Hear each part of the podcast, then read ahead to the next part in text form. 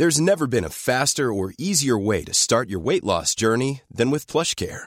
PlushCare accepts most insurance plans and gives you online access to board-certified physicians who can prescribe FDA-approved weight loss medications like Wigovi and Zepbound for those who qualify. Take charge of your health and speak with a board-certified physician about a weight loss plan that's right for you. Get started today at plushcare.com slash weight loss. That's plushcare.com slash weight loss. plushcare.com slash weight loss. Mais euh, le sujet, c'est vraiment Al Pacino qui enfonce une porte sur du Joe Cocker, tu vois. c'est vraiment ça le sujet de l'émission.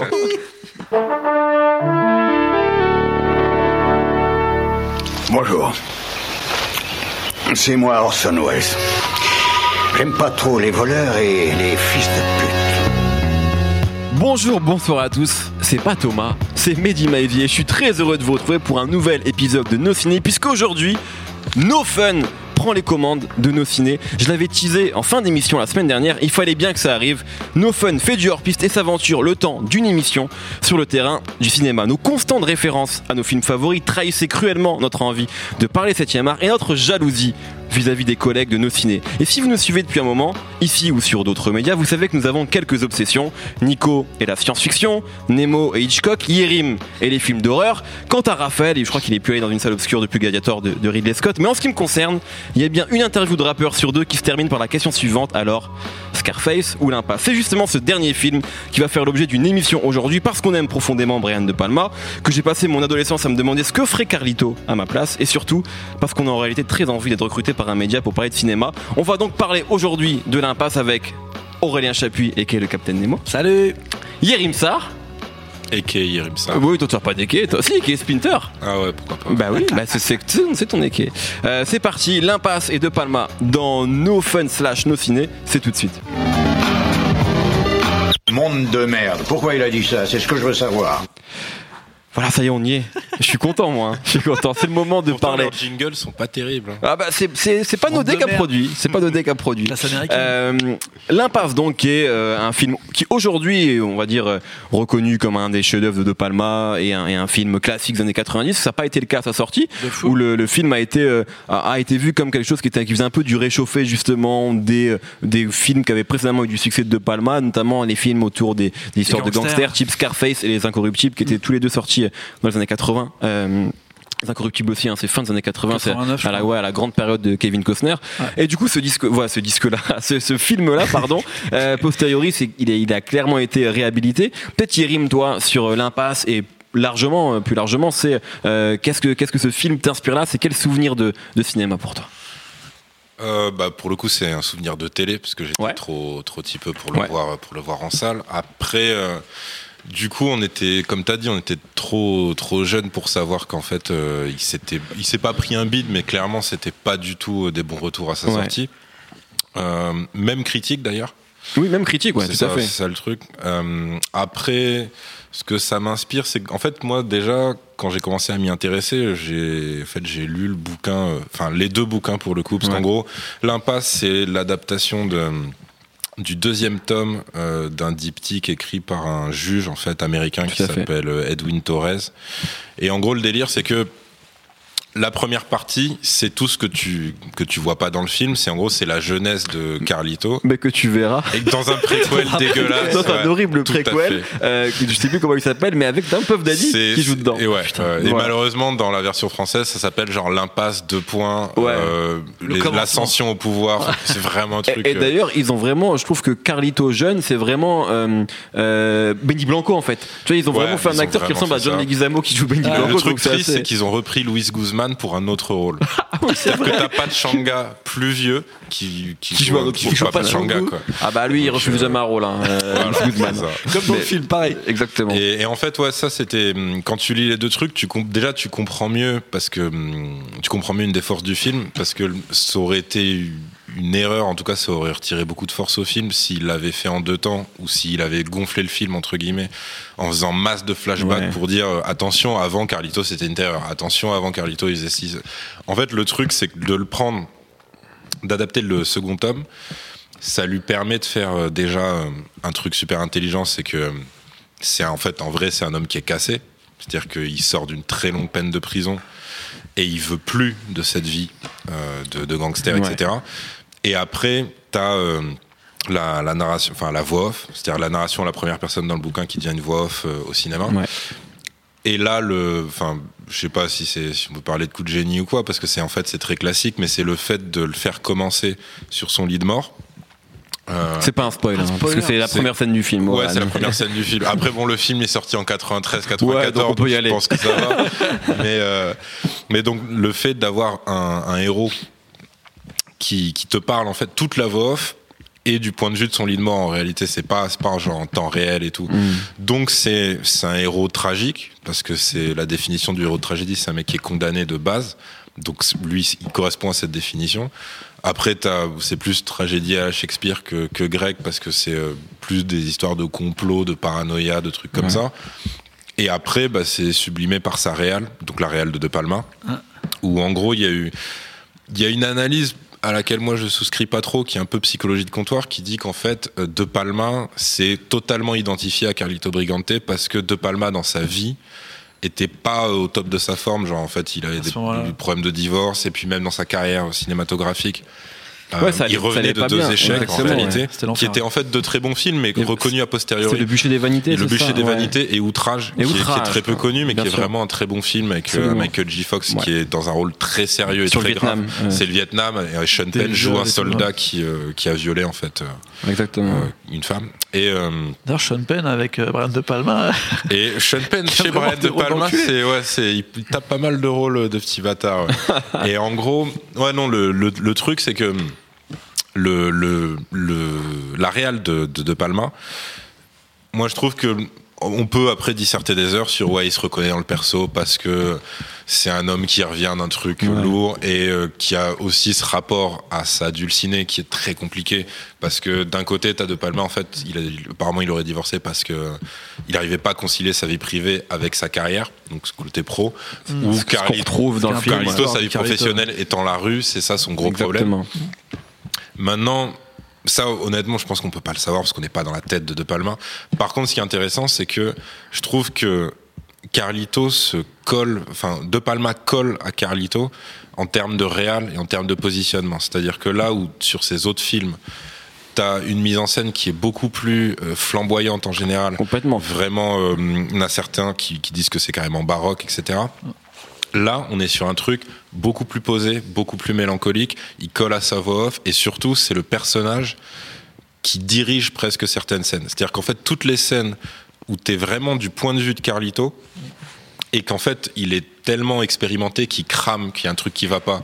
Par exemple, dans la première transaction qui part en couille avec son le petit neveu dans le billard. Le. Tu vois, C'est incroyable. Tu vois les le déplacements. premier regard et tout, ça. Tu vois les déplacements incroyable. de Carlito Briganté. Ouais. En fait, c'est lui, c'est- la caméra le suit au sens premier du terme. C'est lui qui oriente vraiment l'action. Après, c'est pareil euh, sur plein de trucs quand il est dans son propre club et qu'il doit échapper à des gens, quand il Et- est à l'hôpital, qu'il doit visiter son avocat et qu'il doit esquiver le flic. Exactement. Et évidemment sur D'ailleurs, chef-d'œuvre de la course poursuite. J'avais vu un truc là-dessus sur euh, De Palma, parce qu'en fait, il avait toujours cette histoire où il devait compresser son film au maximum, Ouais. parce que le studio voulait en faire un énorme film de gangster comme Ouais. d'habitude. Et la fameuse scène du billard où il y a toute cette explication où tu vois vraiment le Qui est longue, hein, qui dure, qui dure très très quoi. long. Et justement, il disait genre euh, comment je vais faire? Parce qu'en gros, il avait presque 12 minutes de scène, je crois. Et il lui Mm. disait, moi, je- les, les studios lui disaient, on veut que ça dure 6 minutes, tu vois. Et en fait, il a réussi avec un délire euh, très euh, suspense euh, et en fait en faisant mon- monter la pression avec très peu de choses. Ouais, c'est très paranoïaque comme Et, et- et en vraiment, tu, tu as le regard total de, de Carlito et un petit peu de, de son cousin, mais tu vois que c'est Carlito qui est en train d'analyser tous les petits ouais. détails. Et, et au final, euh, ça a fait que De Palma, il disait, genre, quand j'ai montré en, en test, ils ont même pas capté que la scène, elle était hyper longue. Ils ont Mm. dit, ok, c'est bon, ça marche, c'est génial. On est totalement dans le personnage. Juste avant, on est là, on sait pas trop euh, où se place Carlito. Là, on a tout de suite compris, sans faire des allers-retours, comme t'as dit, que c'était un boss, que le mec, il comprend totalement la rue. Il sait tout de suite que ça va, ça va être euh, de la merde. Et en même temps, il veut s'en défaire le plus vite possible. Et il ça. se dit, euh, dès la première scène, il fait, mais qu'est-ce que je fous ici? Mais c'est la Preuve suis dans la merde. euh, Enfin, genre, je, je suis en train de me remettre dans la merde alors que c'est exactement ce que je voulais pas faire. C'est la preuve aussi par rapport à ce que disait Yerim. C'est vrai qu'on n'a pas besoin forcément, quand tu veux raconter une origin story, en tout cas, d'alourdir le film avec euh, des flashbacks, etc. Parce qu'en fait, en quelques plans, en quelques scènes, tu comprends qui était Carlito quand il sort de prison et qu'il y a un ancien boss qui lui dit de voir et qui, en qui voit Carlito qui se dit Bon, qu'est-ce que tu vas me demander en fait? T'as passé 5 ans en prison, tu t'as pas dit mon nom, tu m'as pas balancé, donc en gros, là, je te dois un truc. Lui, tu lui dis Bah non, moi, je veux. En fait, Ouais. tu comprends du coup que Carlito, c'était quelqu'un, tu vois, et que c'était. euh, Voilà, et c'est. Et alors là, on va aller sur une, thé- une théorie encore plus foireuse, mais tu vois, c'est le côté euh, euh, Carlito, c'est Tony Montana s'il Ouais, était pas mort, tu pas vois. mort, ouais. Euh, et en fait, c'est vrai que Carlito est un personnage super différent de ce qu'était Tony Montana, mais tu dis que, voilà, est-ce que si Tony avait trouvé la rédemption. En tout cas, Ça tu sens que c'était une terreur, peut-être au même titre que Montana. Tu sens qu'il a touché dans la drogue, qu'il en a Ouais. vendu. Enfin voilà, c'est. Intéressant parce que c'est vrai que c'est un film qui arrive dix ans totalement après, euh, après Scarface. C'est deux films de commande, c'est-à-dire que c'est pas des films que Brian De Palma a choisi, c'était le producteur qui lui a dit. il je- voulait pas le faire là. Non, les deux, même- même Scarface, il voulait pas. Exactement. Parce que c'est Il les était deux, question d'ailleurs que ce soit Abel Ferrara qu'il fasse. Ah ouais, parce il était que- pressenti. Parce que le c'était les moments où ces mecs-là étaient plus dans cet esprit un peu de, un peu euh, baroque, gangster. Abel Ferrara venait de faire Bad. Lieutenant, il était dans New York. Enfin, c'était le prince de New York et tout. C'était vraiment le moment, quoi. Alors que De Palma était plus, en plus, il en avait Le roi marre de de New faire le. Le prince de New York, c'est Eddie Murphy. Ah pardon, ouais, Je c'est le roi de New York. C'est vrai, The King of New York avec Christopher Walken. J'ai- fait un switch. Mais J'adore euh, Eddie Murphy, c'est pour ça. Mais en gros, euh, c'est vrai qu'il en avait marre de faire des films de gangsters. Il avait, à mon avis, tout dit sur euh, Les Incorruptibles et sur euh, Scarface. Mais c'est vrai qu'il y a quand même beaucoup de, de petits détails où tu vois qu'il se dit genre bon, Scarface, si je l'avais fait dix ans après sur ce script, je l'aurais peut-être pas fait aussi baroque comme tu disais, avec euh, tu vois tout le côté grandiloquent que tu connais de Scarface. Avec euh, donc il, il va refaire des fois les mêmes scènes, mais euh, avec un côté un petit peu plus humain et un petit peu plus genre euh, je me regarde dans la glace et putain c'est les conneries les mecs. Tu vois, il fait les mêmes scènes de club, mais c'est des scènes qui sont euh, beaucoup plus euh, rumba cool, euh, tu vois. alors qu'à l'époque c'était hyper cocaïne, Ouais, hyper succès et tellement tout ça quoi. Pas de toute façon, c'est filmé différemment parce que forcément le héros est presque à Ouais. l'opposé. Après, je trouve que c'est C'est pas la même période aussi, ni le même Alors lieu, ouais, il y a donc, euh, ça, c'est pas le même endroit, etc. Mais euh, après, il y a un truc, c'est qu'en vrai, c'est, mais ça, je pense que c'est plus un délire de spectateur. Effectivement, ça fait plaisir d'y penser comme ça, dire ouais. Et si en fait c'était Ouais. la version apaisée de Tony Montana. Ouais. ou, ou la version voilà, s'il était pas mort, qu'il était juste allé en prison et qu'il s'était calmé en prison. Mais après, par contre, sur l'opposition euh, un peu vénère. euh, bah, du coup, que je, pour que j'avais commencé sur le truc avec Roth, quand je lui ai Oui. dit, ouais, du coup, est-ce que tu penses quand t'es plus jeune, là, tu fais référence à une émission euh, à BCDR, voilà. ouais, tout à fait, qu'on euh, fait ensemble. T'es plus, ouais, t'es plus fougueux, impulsif, donc t'es plus Scarface parce que Tony Montana, le monde est à nous, etc. Et quand tu, quand tu prends un peu d'âge, t'es- tu te sens plus proche de, de Carlito. Carlito. Mais ça, en fait, en vrai, c'est c'est aussi de la psychologie de comptoir. Moi, je pense vraiment qu'il faut pas les opposer. C'est juste les deux facettes d'une même pièce. C'est-à-dire que Tony Montana, c'est un mec qui crève parce qu'il est dans l'excès, parce qu'il en fait trop sans s'en rendre compte. C'est-à-dire que pour lui, tout ce qu'il fait est normal, mais en fait, quand tu es dans un point de vue extérieur, tu fais non, c'est tu, cours à ta perte, tu vas dans un mur, etc. Euh, que ce soit défier des gens plus puissants que lui, tout ce que tu veux, même son comportement au quotidien. Carlito, c'est un mec qui meurt parce que il en fait pas assez volontairement, parce qu'il en a marre en fait. Il y a plein de moments qui sont presque de l'ironie tragique. C'est tous ces moments où en fait normalement dans une tragédie, tu des indices très clairs qui te disent ce héros Ça, est ça va condamné. Il est condamné dès le Ouais. départ. Il peut rien faire. Il va crever. Carlito, c'est lui-même qui se le dit. Il, il dit voilà, en fait, je dois suivre le code de la rue, code que plus personne ne respecte Exactement. au moment où lui revient. Mais ça va. Mais va me ça- D'ailleurs, ça, va me ça, tuer. Love Il le- Interest Penelope Miller lui dit Toi, Lui dit. toi ton code de l'honneur, il Voilà. enfin, tu on s'en c'est- fout et tout. Il dit je vais le faire quand C'est même ça. parce que je sais pas faire C'est autrement. mon en fait. ami, je lui dois un truc. Et, C'est euh, voilà, j'ai une dette, donc je vais jusqu'au bout. Il y a ça. Alors qui sait en plus ça il y a les moments de de refus vraiment de participer à l'action. Donc ça, ça se voit dans la mise en scène où en fait, tu as des moments où lui, c'est pas du tout le protagoniste principal, mais on reste sur lui et lui en fait, c'est juste un observateur. Donc il y a tous les moments où son avocat part en couille. Bah, Lui, en fait, l'évasion, il toute l'évasion, constate- ouais. Alors voilà, bon, le bateau, c'est le paroxysme. Même avant. Mais même quand ça, quand il s'emballe dans des fêtes Dans vraiment poussées, voilà, Ouais. il y a ça. Il y a ce regard de. Carlito, tu vois, très blasé, très en retrait. Et surtout, il y a le moment où il épargne volontairement Benny Benny, Blanco. Qui est, lui-même coup, en voix off. Qui est pour le coup peut-être plus Tony Montana que. Ah, totalement Tony. Montana, totalement. C'est Benny Blanco en fait, ça. Tony Montana. ça. Ouais, ouais. Et en gros, la voix off de Carlito dit clairement, euh, ça va me retomber dessus parce que avant je l'aurais tué et j'aurais eu raison parce Mm. qu'il va revenir, il va me faire chier. Et il a, il a ce truc-là de refus. Et après, c'est pour ça que voilà, pour moi, ça se complète très bien parce que c'est vrai qu'on est, on est d'une génération où Scarface ça a été euh, sur euh, cité Ouais. et surtout nous en plus on est dans le rap donc c'est On nous l'a presque s'est imposé, presque c'est un fait- énorme on s'est presque fait pourrir le film à base de, de citations VF dégueulasses. En fait, ça reste un très grand film, tu Bien vois, sûr. c'est- et c'est aussi une tragédie à sa façon. Mais par contre, c'est vrai qu'il y a, c'est pour ça que pour moi, c'est les deux facettes d'un même truc, c'est que dans l'impasse, t'as ce truc de point de vue presque apaisé qui dit, genre, en fait, regardez-moi courir à ma perte, je le sais, je suis sur mon lit de mort. Et du coup, ça rend le film presque plus positif que Scarface parce que Ouais, ça, c'est quand. Tony Montana crève, je veux dire, il crève les narines pleines de coke en insultant tout le monde. Ouais. Quand, pas très positif. euh, non, mais justement, quand euh, Carlito crève, t'as l'impression qu'il est presque d'accord avec ça. C'est-à-dire qu'il se dit, genre, Il parle voilà, même de sa descendance. J'aurais essayé. Ouais, et t'as le côté un peu plus positif sur, de toute The façon, Carlito, si. Carlito est en tout, route, ouais. etc. C'est- à ça que je pense que peut-être le personnage de Carlito il ressemble plus à Manny dans Scarface, un mec qui était un peu plus, tu vois, euh, dans la réflexion un peu plus en arrière et moins dans la paranoïa complètement tarée et dans l'ambition folle. Et c'est comme si Manny s'était fait arrêter avant de se faire flinguer et qu'au final il ressort cinq ans après, c'est plus un caïd du tout et euh, il, Et il est essaye de moins se dans les remettre meufs dedans. aussi.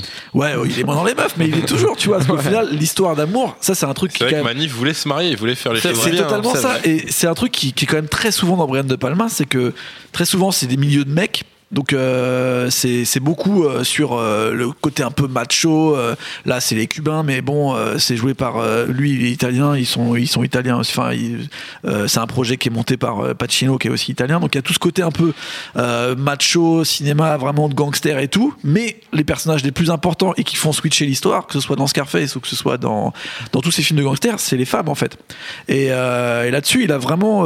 Enfin, je trouve l'écriture des couples dans les films de gangsters, souvent, ils sont pas toujours exceptionnels. Chez Scorsese, ça Bah, va. parfois les femmes n'existent pas en fait même. Chez euh, des Scorsese, fois. ça va, mais c'est vrai qu'en général, c'est un peu compliqué euh, d'avoir un vrai personnage qui est pas juste un faire-valoir ou euh, une histoire de, de bagarre entre, entre deux personnages. Mais pour moi, c'est la force d'un film comme Impasse, c'est que c'est autant un film de gangster qu'un thriller policier, Ouais. que peut-être même une, une histoire d'amour en fait. Parce Ouais, que ça, tu vois, c'est moi, romance, c'est- comme un drame, Exactement euh, comme un drame. c'est ça que j'aime avec Love ce Story film. avec des fringues. C'est que t'as, t'as, ouais, t'as 30, t'as 3, peut-être, t'as peut-être 4 genres de cinéma différents qui, se- Ouais. qui se croisent et qui se croisent bien sans que ce soit. euh, Ça, en vrai, c'est un film de gangsters, mais il y a quoi? Il y a trois grosses scènes de, Ouais. de bagarre, enfin de, de Après, tuerie, quoi. s'il faut revenir sur la, la course-poursuite de fin, Ouais. qui pour le coup est vraiment un cas d'école, enfin, c'est, c'est du chef-d'œuvre. Parce que déjà, si elle, est, si elle était pas si bien, t'aurais pas cette espèce de sentiment de con de spectateur d'y croire à chaque fois. À chaque de fois. se dire, il peut le choper son train. Ouais, En c'est fou ça.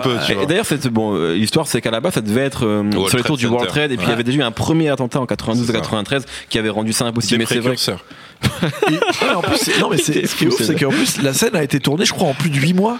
Et donc euh, au début, ils ont commencé à tourner euh, l'hiver, et donc toute la partie où il est genre en manteau et tout dans, dans le dans le métro, c'est en plein été. Et Ah donc ouais. il en pouvait plus le mec. Son lent manteau en cuir. Ouais, il en pouvait plus. Genre apparemment, et De Palma disait même, il y, a, il y a une fois, il m'a dit ah c'est bon, j'arrête. Il est resté dans le métro pour rentrer chez lui. Genre ça l'avait saoulé. Et donc il est revenu après le lendemain. Et apparemment, c'était vraiment le, le point que De Palma il voulait qu'il soit absolument super réussi parce que c'était Ah Ouais. le cœur de son film en fait. C'était le moment où tu te disais est-ce que le fait qu'il soit super positif, qu'il essaie de s'en sortir, ça va donner quelque chose ou pas guillemets. Parce qu'il y a quand même, euh, tu vois, au début on le voit, on sait qu'il s'est fait tirer dessus, mais on sait pas vraiment dans quelles conditions, on sait pas si, tu vois, il y a quand même. Parfois, le film passe et t'oublies la première fois que tu le vois. Bah oui. Tu peux zapper la première scène. tu te dis, vois, bah, ça tu- se trouve, il s'est juste pris un. Tu vois, parce qu'il Ouais, se passe d'autres choses. À un moment, il se fait tirer dessus. Enfin, il y a, y a d'autres surtout, là, pour le coup, péripéties. il y a tout le truc qu'on disait tout à l'heure, c'est euh, le fait que la caméra devient Carlito et vice versa. Ouais. Parce que vu qu'en fait, il doit esquiver à peu près six mecs qui Ouais. le coursent Bah dans oui. trois décors différents. T'as vraiment ce truc de chat et de souris et de, de positionnement. Et, et là, vraiment, De Palma, il est au sommet de son art Ouais. pour moi sur ce truc. Tout en temps réel et tout. Parce que voilà, c'est euh, tout- incroyable. enfin, tu sais, t'as un- tu pourrais, si tu le vois sans, sans vraiment avoir, euh, sans vraiment faire gaffe, tu vas juste te dire bon, c'est un jeu de chat et de souris. D'abord, ils sont dans un club, Non, puis super dans une gare, etc. Non, c'est vraiment un truc chirurgical avec le des groupes qui passent, lui il s'en Exactement. comme Ouais. obstacle. C'est vraiment tout Non, un tout un bordel. Puis en plus, le gros truc euh, de De Palma, que après on va dire qui est le génie de Tarantino, d'un peu sampler euh, des films qu'il a pu voir ou qu'il a pu reprendre. Là, il se ressent lui-même. Ce qui fait la scène des Incorruptibles. Voilà. Qui est elle, de- qui elle samplait le cuirassé Potemkin. qui est Euh, voilà. incroyable. C'est-à-dire que ouais. la gare et euh, les escaliers. Enfin, tu vois, là, il est passé de, des escaliers avec le, le petit euh, le petit landau là qui fait tac tac aux escalators. Et tu vois, et genre, tu vois, il- alors que c'est cinq ans après, et il refait plus ou moins la même scène avec un autre un autre fonctionnement et un autre but. Mais c'est ça qui est assez euh, Mais en marrant. mieux, parce que là c'est Al Pacino et c'est plus Andy Oui, Garcia. mais même tu vois, mieux, la, la scène où genre il rentre, euh, où Pacino euh, force la porte et tout, euh, quand il rentre juste dans l'entrebassement de la porte, tu peux pas ne pas penser à Shining et tu sais à genre Jack Nicholson Mhm. qui rentre, il fait c'est moi Ouais, et tout. Et en plus vu qu'il y a une genre de chat, de chat à la souris entre eux, on sait pas trop si elle a envie qu'il rentre ou pas au début, etc. Tu sais, en fait c'est ça qui me plaît aussi chez De Palma, c'est qu'il y a un côté un peu C'est un fan amateur, de cinéma. voilà, Ouais, d'amateur et fan. Et pour le coup, il fait beaucoup de sampling, ce qu'on va beaucoup plus ou moins donner à Tarantino après en disant genre oui c'est c'est du génie mais en même temps euh, c'est c'est de la carotte. Euh, de Palma il l'a fait quasiment sur toute sa carrière et à mon avis c'est ça qui va aussi Avec le Hitchcock beaucoup. Ouais, et même d'autres types de, de films. Mais c'est vrai qu'il va reprendre en fait des, Bah, des problématiques de- totales Même le truc de ça. hum, première voix off qui arrive et qui dit, qui te fait comprendre que le mec est sur le point de crever. Ouais. Même ça, tu vois, c'est. Je sais pas si c'est un hommage, mais enfin, tu vois, c'était du, c'était Billy, Billy Wilder, je crois, qui avait fait un truc euh, un peu avant sur ça. Non mais ça se voit que c'est un ce mec principe, pardon. c'est un mec qui est, qui, est, qui est baisé de cinéma et qui, pour le coup, même sans, même sans le savoir, arrête pas de sampler, de remettre. Et à mon avis, c'est vachement influent sur ce que. À mon avis, c'est pour ça aussi que ça résonne chez nous, notre génération. C'est que c'est vachement influent sur le cinéma des années 90, alors que lui, il va le faire beaucoup plus tôt. Euh, Mm. début, so- euh, fin, début 80, fin 70, à l'époque où personne le faisait en fait. Mm. Tout, le monde, tout le monde trouvait ça un peu galvaudé, too much, un peu baroque et tout. Et lui, il va amener ce côté un peu euh, cinéphile euh, 3.0 et en, le rendant un peu série B quoi. Genre, et, et on retrouve un comique, petit peu ça. Quand, justement, Carlitos Way, pour, pour, euh, revenir à ce qu'on disait au tout départ, en fait, c'est ça, je pense, qui avait un peu perdu les gens quand le film est sorti à l'époque. Parce que les gens, en voyant. Bah après, c'est c'est à la fois un avantage et un, et un handicap. C'est que quand t'as De Palma, Al Pacino et Gangster dans le synopsis, Tu veux, gros, les euh, mecs voulaient Scarface Ouais, 2. Ah effectivement, c'est pas du tout C'est Scarface l'inverse 2. de C'est très complémentaire, mais tu- voilà, Ah, si surtout- tu t'attends à ça, c'est clair que C'est vrai qu'on en a parlé, il faut remettre dans le contexte. Début 90, c'est euh, les affranchis de Scorsese, euh, c'est euh, le roi de New York de Abel Ferrara. Mm. Il y a une esthétique incroyable autour des gangsters qui, qui revient à la mode au début des années 90. Et là, Pacino et De Palma prennent ça complètement à l'envers pour en faire une sorte de film 70s euh, qui, à mon avis, était euh, va complètement euh, en désaccord avec ce qui se passait au début des années 90 sur ce type de film. Et c'est ça, à mon avis, qui les a desservis. Mais Même- quand tu le remets dans un autre contexte, c'est peut-être le un des meilleurs films qui est sorti sur ce niveau, quoi. En fait, pour moi, c'est pas. C'est-à-dire qu'en fait, il n'y a de gangsters que finalement le lieu ou la profession des mecs. Mais tu vois, par rapport à ces films de gangsters, dans les films de gangsters, justement, on voit beaucoup de gangsters. En fait, ils traînent entre eux, les Ouais. affranchis, euh, le- le- les parrains, etc. Là, en fait, euh, la vie, le quotidien de Carito, c'est pas ça, justement, c'est sortir de ça, c'est gérer un club. Donc, C'est là. Mais c'est là- Il y, a- il y a un truc tu vois gangster. mais- l'univers de la rue Ouais, quand même. bien sûr. Tu vois, c'est pour vois, ça que pour moi, c'est pas un film purement gangster, tu vois, Bah, à mon avis, je trouve qu'il est peut-être un peu plus réaliste parce que justement, on voit pas que les gangsters en costard entre Ouais. eux en mode mafia qui s'embrouillent, qui se tarent. Enfin, il y a pas Joe Pesci euh, qui va dire comment tu me parlais Là, t'as vraiment un délire où genre t'as l'avocat qui est censé être un second rôle de fou qui devient Ouais. le rôle pivot parce que c'est lui qui fout la merde dans tout en fait. Bah, L'avocat, il fait vraiment ça- le et- tentateur pendant tout Ouais, le ouais, film. Et puis surtout, ça paraît réel. ouf. C'est quand tu vois le truc, c'est souvent ce qui se passe. Tu vois, là, là il disait, il expliquait le, le juge qu'il avait eu au moins huit avocats qui s'étaient fait flinguer devant lui parce qu'il s'était rapproché trop proche de ses clients. Et ça, c'est un- une histoire que t'as pas souvent. Parce que finalement, ces mecs-là, souvent, euh, c'est des prête-noms rapides. Dans les films de Scorsese, on s'y intéresse même pas. C'est pas les Mhm. personnages principaux. Là, le, le vrai, euh, les vrais personnages principaux, c'est Carlito et son Et avocat. David Canfield, d'ailleurs qu'on voit les dès le début, qu'on voit dès le début et jusqu'à la fin, il est vraiment et, voilà, et qui est c'est- quasiment aussi important. Il a autant de scènes, on, on- on- on vit comme lui. En plus, c'est ça qui est intéressant, que Carlito, tu sais tout de suite comment il se positionne, alors que euh, Sean, Penn, ouais, et surtout, en fait, t'as l'impression qu'il évolue alors qu'il est comme ça depuis le début, Hmm. mais en fait, tu vois son évolution dans les yeux de Carlito. Donc euh, c'est ça qui est intéressant aussi, c'est que Brian De Palma arrive même à nous mettre dans des scènes où Carlito est pas là, à nous le présenter comme si euh, c'était la vision que Carlito il en avait en fait. Ouais. Donc tu le découvres en même temps Carlito, le fait qu'il va se passer, le fait que finalement euh, c'est lui qui va qui va qui va qui va tout dégoupiller.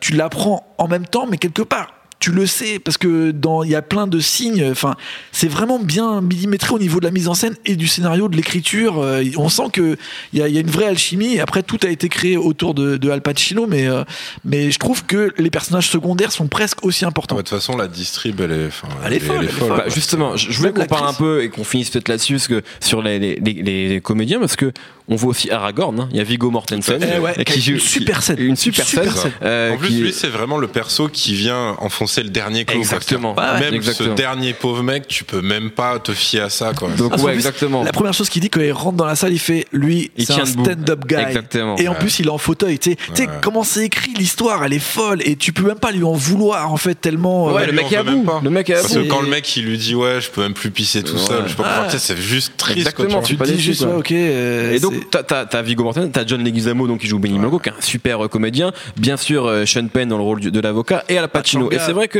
a pas de Changa. et pas Willis Et Guzman, Louis bien sûr, ouais, Guzman. non, Ah, et, même, et Penelope Miller qui bon qui qui est pas l'actrice la plus passionnante du monde, on va pas se mentir, mais qui fait le marche job, bien. ça Ouais, marche bien. ça fonctionne et surtout moi, je ce que ce qui est cool justement, c'est le côté contraste complet entre Carlito et son personnage, t'as l'impression qu'ils ont rien à foutre ensemble, et justement, c'est ce qui fait qu'elle est peut-être euh, que leur relation est inaccessible en fait. Ça, ça, c'est aussi pareil aussi, euh, je trouve. Il y a, il y a un jeu de faux semblant avec eux où il la retrouve cinq ans après. Elle lui dit je suis danseuse, j'ai fait des trucs à Las Ouais, Vegas et ouais. tout. Et après, là aussi, il va découvrir Il voit qu'elle est strippeuse en fait. Et au fur et à mesure, euh, tu vois, il découvre, il découvre, il découvre. Et comme lui, en fait, tu te dis, mais qu'est-ce que, qu'est-ce que je fous? Je suis en décalage dans ce monde, en fait. Même les gens, euh, Bah, je fait, pense, que c'est le plus c'est proche un de moi. un tout seul. anachronisme, c'est ça qui est marrant. C'est que, en fait, il n'y a aucun personnage qui est comme lui et qui est sur sa vision des choses. Mm. Même elle, en vrai, c'est juste après, quand il se rabiboche, ouais, ils se remettent sur la même longueur d'onde. non. Mais au début, pas du tout. Ouais. Lui, c'est c'est une sorte de mec surgi du passé qui comprend plus du tout le monde qui l'entoure, qui est un peu largué. Il dit, bah, ça- dit d'ailleurs, euh, au bout de 5 ans, on veut juste voir un visage qui est familier en fait. Ouais, C'est-à-dire qu'en fait, on ouais, sent ouais. qu'il est dans un nouveau monde et voilà, enfin un monde qu'il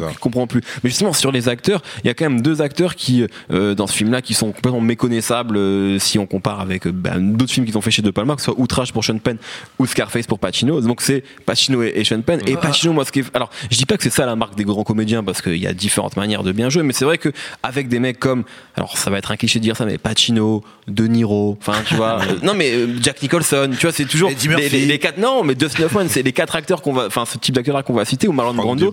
C'est cette, non mais c'est cette manière, tu sais, d'être Ouais. vraiment d'être très très différent, c'est-à-dire que Ah, même vrai, physiquement, Tony Montana, Christian Bale. Tony Mon, ouais, Christian Bale aujourd'hui, Tom Hardy aussi un Tom petit peu, mais tu vois, euh, Tony Montana ne ressemble pas physiquement à Carlito Brigante, Brigante qui ressemble pas à Michael Corleone en fait, Ouais, qui ressemble pas à Serpico. Et c'est et pourtant c'est le même acteur et il y a cette même euh, voilà cette même euh, capacité à convaincre euh, devant l'écran. Et peut-être vous sur la prestation d'Al Pacino qui est peut-être un peu qui est beaucoup moins exubérante Ouais, que celle dans sûr. Scarface pour le coup, mais qui euh, voilà qui glisse quoi. Alors je sais, enfin je crois si je dis pas de conneries qu'il s'est immergé dans Harlem en fait pour Ouais. avoir le look définitif Ouais. du D'ailleurs, perso. J'avais lu une histoire trop bizarre là-dessus, parce qu'il disait, ouais, au début, je voulais un catogan. Ouais, il voulait queue de cheval. Comme Raph, il disait genre, ouais, je veux avoir de cheval et tout. Et au final, il est arrivé dans East Harlem, il a fait genre, ah ouais, non, merde, ça va pas, ça va pas mort tout, ça. Ah ouais, ça aurait C'est été mort. chelou C'est là qu'il a fait son petit book et tout, euh, chelou. Donc, donc ouais, il y a ça, il y a vraiment la, enfin, la vraie préparation d'acteur, l'immersion dans, dans le milieu du personnage, Ouais, ouais. etc. Ça Après, euh, il y a un truc, c'est que hum, faut savoir qu'en fait, c'est c'est tellement. hum, moi après, je saurais pas, tu vois, dire il joue mieux dans tel film ou il est mieux dans tel rôle, si, si les films sont bons à chaque fois. Tu vois. Mm. Après, je sais que euh, je sais pas si c'est une question de direction euh, d'acteur de la part de De Palma, mais en gros, il y avait, euh, je sais plus qui, qui, qui, dit, qui expliquait qu'en gros, pour lui, euh, sa meilleure perf, c'était plus Scarface. Et donc moi, ça m'avait un peu étonné, parce que je m'étais dit, ouais, tu trouves pas ça peut-être un peu caricatural avec le temps ou des trucs comme ça Il disait, non, non, mais c'est pas ça le critère. Le critère, c'est qu'en fait, dans Scarface, il y a aucun moment où je vois Al Pacino. Aucun. Ouais, mais complètement. Je vois que ça. Tony Montana tout le temps, tout le temps, tout le temps, tout le temps. Donc après, le truc, c'est que le perso de Carlito est peut-être plus proche de ce qu'était Al Pacino, parce que oui, c'est pas un fou furieux, Ouais, c'est ça. etc., etc. Et sens, Donc ouais. voilà, moi j'aurais du mal à, tu vois, à Mm. partir là-dedans. Par contre, pour Sean Penn, qui lui est pas forcément aussi habitué des, des transformations Transformation radicales, physique, ouais. Euh, ouais, là vraiment, Sean Penn, C'est il livre un truc qui est, enfin, voilà, c'est David euh, Kleinfeld, c'est euh, c'est une dinguerie. Je crois qu'en plus, euh, Si on veut parler capillaire, tu- c'est pareil encore. C'est lui Ouais. qui a demandé à se faire cette coupe euh, Ouais, débile, ouais, il y a là. un côté genre, il a dit, Samuel ouais, Jackson avant l'heure. c'est Moi, je vois plus mon perso comme ça. et tout, machin. Avec des cheveux chelous, je suis Larry David. Et Enfin, je, suis- c'est- je suis à peu près sûr qu'il y a un GTA qui, qui le place. Bah, Oui. Bah, c'est le, Je sais c'est- pas si c'est le Vice City ou le San Andreas. Enfin, moi, je suis pas un. Moi non plus, Non, c'est pas San que- Andreas, En tout cas, ça doit être Vice le Vice City. City, mais effectivement, c'est le même personnage, c'est un c'est avocat et c'est le même costume, la même C'est coupe ça. de cheveux. Donc, euh, ouais, Parce que vu que. Vice City, c'est bah, en plus c'est Tony Montana clairement Ah, ah. Exactement. Donc euh, ouais, ils ont dû Ils ont s'amuser. encore à- recoupé, ils ils ont ont combiné ça. Euh, on, on arrive au bout de l'émission, messieurs, vous avez Oh. été brillants. Ah oui, on pourrait en parler pendant longtemps, Ah, mais euh, Ah, c'est ça le bah, on, on attend que, que Joël, hein, notre producteur, nous donne une émission cinéma. On, on attend, on attend ça très fort. Euh, J'aimerais No quand même, en, en lien, en lien ou pas avec l'impasse, avec De Palma, avec Pacino, avec tout ce qu'on vient de dire, euh, un coup de cœur. Voilà, ça peut être un, ça peut être un film récent, ça peut être. On va rester sur le cinéma pour le coup. Euh, on, on- on a, on a l'occasion d'en parler aujourd'hui, donc profitons-en. Nemo, peut-être, euh, peut-être de De Palma ou autre chose. Ouais, De Palma, bah moi, euh, comme je disais dans l'émission, j'aime beaucoup en fait euh, son, son côté euh, sampleur d'Hitchcock. Bon, après, il y en a qui l'ont appelé le pilleur, parce que c'est vrai qu'il a repris à peu près. Non, mais c'est vrai. En fait, moi, ce que j'aime bien, c'est qu'il a des vraies obsessions. Et il, s'arrive- il, se- il se met carrément à faire des films qui s'appellent Obsession, où il prend en fait des sujets réels d'Hitchcock que même lui il a traité des fois cinq fois dans ses films et il les remet un peu à sa sauce personnelle, mais tu vois vraiment le, le sampling. Et pour ça, il y a trois films en fait qui sont qui se suivent quasiment, qui sont Obsession, euh, Blowout avec euh, Travolta. Travolta, Travolta et puis euh, Dress to Kill, donc Pulsion qui est juste après, qui sont euh, un triptyque parfait pour rentrer dans, dans le Hitchcock modernisé en fait. Et moi, ce que j'aime bien, c'est ce que j'expliquais tout à l'heure, c'est que je trouve que limite, tu peux mettre son Mission Impossible dedans en vrai. un petit peu, Ouais, mais C'est vrai que t'as le côté film de commande qui un se- côté un peu plus action et tout et qui Mais ressemble ouais. justement plus au film de commande d'Hitchcock alors que ces films tu vois réels ce qu'il a inventé en fait le, le psychose le- les oiseaux la flip le suspense le côté sueur froide avec des faux semblants et tout ça on sent qu'en fait euh, De Palma c'est son cinéma parce que même dans euh, Phantom of Paradise il va ressortir ce genre de truc donc euh, moi vraiment ces trois films là au début j'étais vraiment je me dis c'est des copies c'est chiant je vois trop en fait Hitchcock derrière tout ça. Et au fur et à mesure le fait qu'il ait rajouté des, des- des petits effets un peu série B de l'érotisme en fait il y a plein de gens à poil euh, il y a, il y a plein de trucs euh, un peu euh, sexy mais mais chelou dans sa Ouais, façon de traiter le truc. Et ça j'aime bien. Et il y a aussi Body Double qui est un peu dans le même esprit où euh, il est dans les dans des dans des faux semblants comme ça toujours à la chose trap et en fait ce qui est bien c'est qu'à chaque fois tu redécouvres euh, la façon dont le personnage principal comme toi découvre l'histoire au fur et à mesure et ça c'est un truc que j'ai jamais revu que chez De Palma et chez Hitchcock Il y a le film Carrie aussi, hein, qui est Ouais, extraordinaire. je après c'est euh, plus euh, film d'horreur et tout ça, donc moi j'étais un peu moins là-dedans. Mais en termes de, de suspense vraiment et tout, je pense que c'est début 80, les quatre films là, c'est incroyable le traitement qu'il peut avoir. euh, Yerim. Euh, ouais, bah alors, pour une fois, ouais, j'avais fait mes devoirs. Donc, euh, donc ouais, premier coup de cœur, euh, Sucez-moi. Alors, c'est en fait, c'est un son d'Al Capote qui reprend en sample euh, That's the way I like it de Casey the, and the Sunshine Band, qui est donc le son qui passe dans le club. Euh, je sais plus dans quelle scène, mais ça m'avait marqué C'est très du beau. coup, Tout à fait. quand j'avais reconnu le sample. Donc euh, voilà. C'est- Je précise que c'est Sucez-moi première version. Oui, c'est ça, vrai. voilà. Parce que c'est c'est un morceau qui était oui, remixé un d'autres trap peu relou. D'ailleurs, juste pour une anecdote très rapide, le nom du club euh, dans Oui. Carlitos Way, c'est le nom Gros clin d'œil. de, de- du- Du stand du de bouffe de, de où il dit euh, Scarface. il est main faute polo, elles sont Voilà, à la mêle. Et non, après, en plus sérieux, honnêtement, euh, moi je dirais outrage parce que j'ai l'impression que soit il est oublié, soit. enfin, en tout cas, personne n'en parle On jamais. parle pas, c'est vrai. c'est vrai. Et Ça s'appelle c'est- Casualties of War, je crois, en, en, en Ouais, titre je crois. américain, je crois. Et en gros, euh, c'est vraiment une très bonne perf de Sean Penn, encore une fois. Et c'est l'occasion de voir Michael J. Fox vraiment qui Autre fait chose face qu'en Marty à- McFly, en déjà. Et qui, qui en arrive à tenir tête à Sean Penn dans pas mal de grosses scènes. Donc c'est Ah. c'est assez cool euh, sur un sujet assez grave. Et Très après, t'as euh, bah ouais, en fait, après, t'as Carrie, dont t'as Ouais. parlé, Ouais. dans un registre qui a aucun rapport et qui, pour moi, est dans les. Allez, on va dire minimum top 5, voire top 3 des adaptations Stephen King. C'est-à-dire qu'en fait, il a. Après, il y a beaucoup de, de ratés dans les adaptations de Stephen King. Ouais, c'est vrai, c'est vrai aussi. c'est très souvent mais- Mais disons qu'en fait, il a pris les libertés nécessaires pour en faire, pour le coup, un vrai classique. Et voilà, ouais, si on reste sur De Palma, moi c'était. En, parlant de c'était ça, moi je sais pas ce que t'en penses, mais il y a pas longtemps j'ai revu Misery avec Katie Ouais. Bates et James Caan et j'adore ce film en fait. Ah, mais il est génial. J'adore Katie, Katie Bates, c'est fantastique dedans. ouais. C'est une super adaptation d'un stock de Bah Stephen ouais, non, non, c'est ça. C'est non, non, franchement. euh, mais après, voilà, Carrie, faut, faut préciser, ça repose aussi sur la performance De Sissy Spacek. de Sissy Spacek, la- l'actrice principale.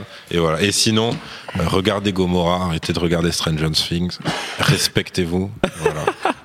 Bon, Et moi, rapidement, vous avez parlé en fait de tous les films de De Palma, voilà, que j'aurais pu Ah, citer. j'avoue, t'as rien Non, laissé, non, non, mais c'est pas grave. Non, mais moi, justement, si on revient sur moi, ce que j'aime chez De Palma, euh, en fait, c'est si on veut, voilà, pour pas trop déboussoler parfois nos auditeurs, c'est il y, a- il y a un truc chez De Palma, c'est que parfois il y a un peu la technique pour la technique, tu vois, comme avec certains rappeurs. Et, euh, et c'est vrai que parfois ça peut être chiant. Je pense par exemple, tu vois, le, le film Femme, Femme fatale avec Banderas, Ouais. euh, qui, qui est En plus, c'était son retour. Enfin, c'était vraiment ouais. pas, pas C'était un un bon raté, film, ouais. mais tu vois, la scène d'intro, qui est encore un plan séquence, il refait le truc de Snake, Snake Eyes. Euh, on voit Bertrand Tavernier d'ailleurs, c'est au Festival de Cannes. Quand même, tu vois, tu te dis, bon, il était, il est plutôt, déjà la fin de carrière un peu pour De Palma, et techniquement, ça reste très impressionnant, fort. tu vois. Ouais. Et alors, dans ce truc-là, il y a bien sûr le plan séquence de 15 minutes dans Snake Eyes en ouverture, qui est un film qui est, qui est vachement imparfait, mais que j'aime bien, que je regarde toujours avec beaucoup de plaisir. c'est un bon petit film. Exactement. Tu sens qu'il y a Nicolas toujours les Cage, bases est- qui sont là. C'est avant qu'il parte complètement en cacahuète. Très belle Nicolas Cage n'est pas parti en cacahuète, c'est juste qu'il fait tout et son contraire. Exactement, faire- exactement. Mais du coup, dedans, il est, il est super bon. Il y a Carla Gugino aussi que j'aime beaucoup. Et voilà, et vraiment, le, plan séquence de début est, bah, hypnotisant, quoi. Et surtout quand tu, tu, en fait, tu réalises au bout de 15 minutes qu'il y avait un plan séquence, tu dis, putain, il faut que je le revoie, quoi. Et c'est vrai que c'est, et c'est un peu la, la, la grande force de Palma, cette maîtrise technique qui, à mon avis, parfois peut rendre même les scènes les plus anodines en moment de cinéma à coude. Moi, je me souviens que dans Mission Impossible, il y a une scène de, de- au restaurant toute simple entre Tom Cruise et je ne sais plus qui. Et en fait, sa manière de filmer fait que ça, ça devient un truc euh, excitant, en fait. Et c'est toujours, euh, voilà, c'est la force de, de Palma. Euh, merci beaucoup, messieurs. Merci Yerim d'avoir été là. Merci Nemo d'avoir parlé euh, de l'impasse euh, de si belle manière. Merci Jules à la technique. La semaine prochaine, euh, on, se retrouve. Alors, ce ne sera pas vous autour de la table, mais c'est les euh, quelques-uns des auditeurs qui nous ont envoyé des messages, euh, qui vont faire les No Fun Awards et qui vont élire l'homme de l'année rap 2017. On se retrouve la semaine prochaine.